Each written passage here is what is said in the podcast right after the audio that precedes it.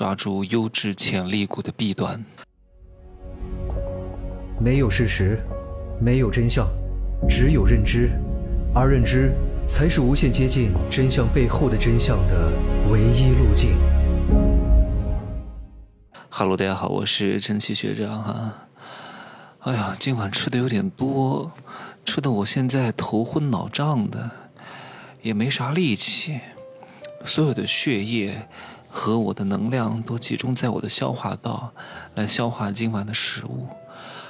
哎呀，所以各位见谅哈，我说话有点虚，没啥力气了。上气不接下气，主打一个真实。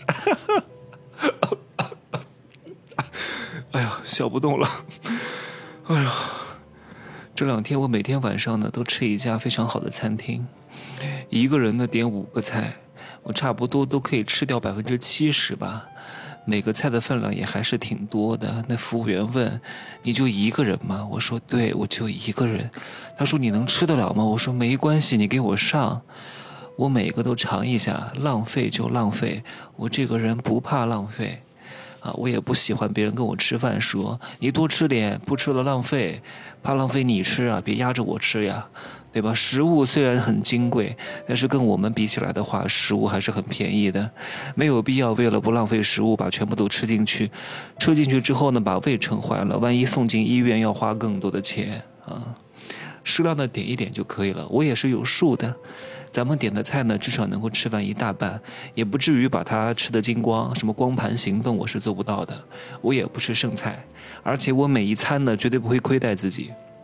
吃一餐少一餐，玩一次少一次，度过一天少一天，呼吸一次老一点。所以每一餐、每一个人、每一次见的人、每一次品尝的东西、每一次住的环境，都要极致的滋养我，不能受一点委屈，因为时间不多了呀。哎呀，真的是有点累啊，我真的是有点说不动了，让我缓缓啊。怎么会这样呢？我也没吃啥呀，就吃了一个三百块钱一份的炒蛋，然后一个蟹肉加进去，我把一整个都吃了，还有一些牛肉。哎呀，估计很多蛋白质吧，比较难消化。嗯，来来来，身残志坚，还是来说一下我今天的主题啊。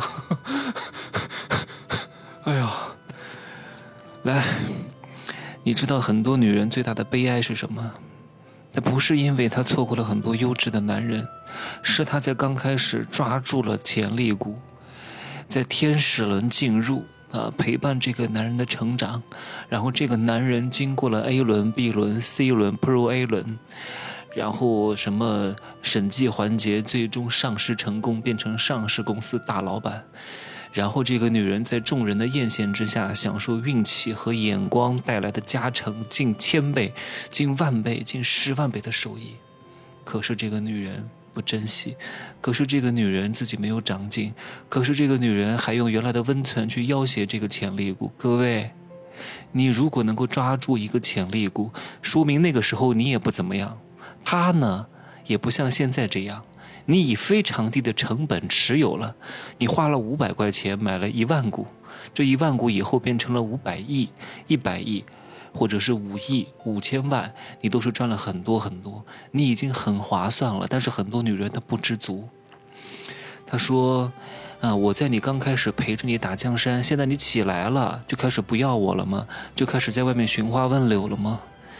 你要知道，你已经有用了很低的成本陪伴他成长。”看着他从草创到庙堂，这个时候，他在成长的过程当中历经了千辛万苦。一旦功成名就之后，他一定是很渴望别人对他送来的光环和情绪价值，以及需要找到自己更多的存在感。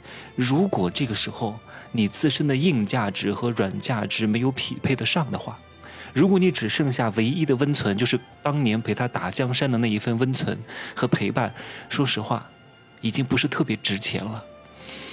它不值钱是在于你经常说，你经常说它就不值钱，你不说它就值钱。你还要清楚的知道，如果你真的没有什么长进，你是需要放手了。至少他还念及当年你对他的温存和陪伴，还会给你一点好处，还会念及你的一份情。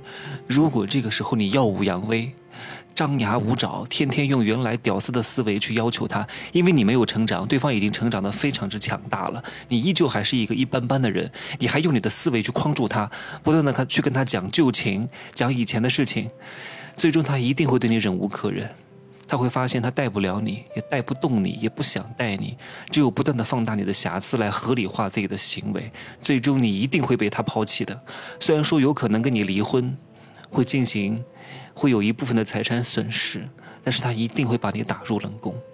如果你是一个女人，抓住了一个潜力股，这个潜力股在你的陪伴温存之下变得越发的强大，你该放手了，让他体验人世间的繁华，让他体验各种二两肉，让他成为 KTV 最大的 VIP，因为这是他人性所趋，你没法全部抓住的。我又要你陪我，又要你给我钱，你还不可以在外面乱搞，你还要忠诚，不可能。这个人有钱了，一定是想要去外面找一些不三不四的东西的。你要允许，如果你不允许，你没法进行开放关系，最终你们的关系一定会破裂。除非你跟他一块进步，你能够制衡他。如果你的硬实力没法制衡他的时候，我劝你拿点钱就好。啊，在家里带孩子就好，让他出去玩就好。你有钱可以找一些小奶狗，我相信呢，他也不会太介怀的。你不要和人性对抗。各位记住一句话：任何稳定的关系，必然是一场互相满足的价值匹配，没有任何人可以占到一点的便宜。我说的是稳定长期的关系。一定不能脱离这个前提啊！你想要一个人给你长期大额付出，对你特别好，并不是说你的姿色很好就能搞得到的。你一定要具备这三个价值：高光环、高共鸣、高耕地价值。其中一个必须很强，另外两个不能没有。我不想过多的展开，我再讲一遍：高光环、高共鸣以及高耕地价值。高光环是什么？你是一个超级大网红。你是一个响当当的、拿得出手的、非常有名望、非常有名声的，带你出去很有面子的啊。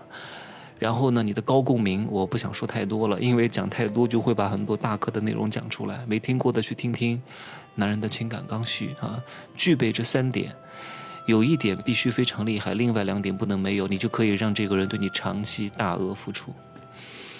这三点都做到非常之难的，真的，不管你是男是女，你能做到，你这一辈子不会缺钱的。你在雌竞上、雄竞上都能够获得一定的成果和成绩的。